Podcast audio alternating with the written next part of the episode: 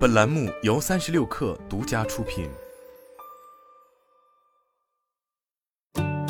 本文来自界面新闻。按照以往的节奏，距离圣诞节还有两个月，在全球最大的圣诞用品集散地浙江义乌，订单已基本收尾。不过，今年快到十一月份，仍然有海外客户投下订单。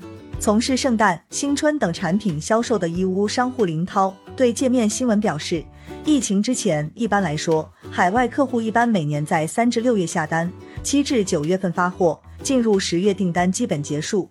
但今年截至目前，仍有订单出现。如今，圣诞产品销售周期拉长，主要是由于疫情的不稳定带来的。今年夏天，义乌疫情期间的社会面管控，使得当地的供应链受阻。生产和物流不得不放缓。八月疫情之后，我们就开始加紧发货了。南美、北美和欧洲等按照下单顺序先后基本都出货了。东南亚、韩国等也在发。林涛说，包括林涛在内的商户们现在接的订单，更多是来自亚洲周边国家。疫情带来的不确定性让客户推迟订货，而且物流发展之后，现在接单来得及，只要有现货。或者工厂没遇到疫情、停电等情况，运到周边国家时间是够的。此外，也有订单是客户为了明年圣诞而准备。这批客户通常是对款式没有什么追求，基本上是不追潮流的基本款。林涛说，提前下单也是防范明年出现因疫情造成的发货推迟、密集发货、运费增加等风险。全世界的圣诞商品百分之八十来自中国，而中国的圣诞商品百分之八十来自义乌。虽然疫情以来，义乌的圣诞用品订单受到冲击，但眼下已在逐渐复苏。林涛告诉界面新闻，就他们公司的整体订单量来说，二零二零年最差的时候订单少一半，去年是在逐渐恢复，今年慢慢恢复到疫情爆发前二零一九年的七成左右。林涛的生意好转，也是义乌外贸圣诞用品行业复苏的缩影。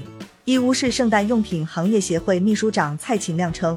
二零二零年疫情第一年，义乌圣诞用品海外订单整体下滑百分之五十左右。二零二一年市场难爬坡，大概恢复到疫情前七八成。到了二零二二年，基本已恢复元气。根据华金市场研究中心的数据显示，二零二二年一至八月，中国圣诞用品出口金额五百七十四点三五亿元，同比增长百分之九十四点七零。其中，浙江省出口金额七十五点八九亿元。占出口总额的百分之十三点二一。来自义乌海关的数据也显示，二零二二年一至七月，义乌圣诞用品出口额达到十七点五亿元，同比增长百分之八十八点五。其中，七月份出口额八点五亿元，同比增长百分之八十五点六，环比增长百分之七十五点八。圣诞生意的复苏，在义乌购平台总经理王建军看来，主要与海外疫情限制令松动有关。今年上半年以来，不少海外国家开始逐渐解除基于疫情影响而带来的聚集限制令，并且限制跨国旅行等等。随着这些限制令的松动，人们流动和聚集更为频繁，无论是商家还是个人，对于圣诞节日的氛围的需求也逐渐恢复到了疫情爆发之前，由此催生了义乌圣诞生意的好转。另据王建军向界面新闻提供的数据，截至目前。优购平台上包括圣诞产品在内订单同比去年增加了百分之二十。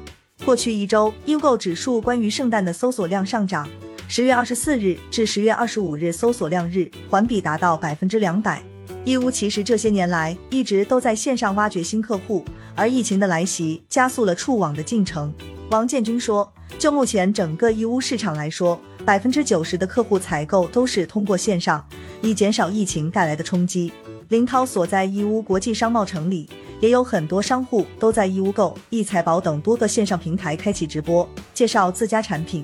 二零二零年以来，外商客户已经习惯了在线上视频看货，对厂家的生产能力、工艺特色和价格等有过一定了解之后，会先少量下单，等到市场销售好了再持续追加。此外，为了稳住客户，林涛和同行们做了不少努力。包括让产品跟上疫情下人们过圣诞的需求以及潮流趋势等，主要是在产品品类、产品组合以及性价比等上下功夫。二零二零年的圣诞，大家更愿意在家过节，六十九十厘米的小圣诞树是当年海外订单中的热门。林涛表示，当时他们也有及时跟进，而今年没有那么明显的小圣诞树热销数据，而是大致回归疫情前的常态。这要求商户们需要根据外国社交平台上的潮流动态来上新。比如，今年棋盘格印花元素流行，圣诞树装饰物也有吸纳了这个元素，在餐厅过节聚会增多，在餐区餐桌周围的装饰物也有回归疫情前热度的趋势。林涛说，另外产品也会调宽价格跨度，以满足不同消费者的需求。圣诞麋鹿挂饰单价从零点五元到五元的都有。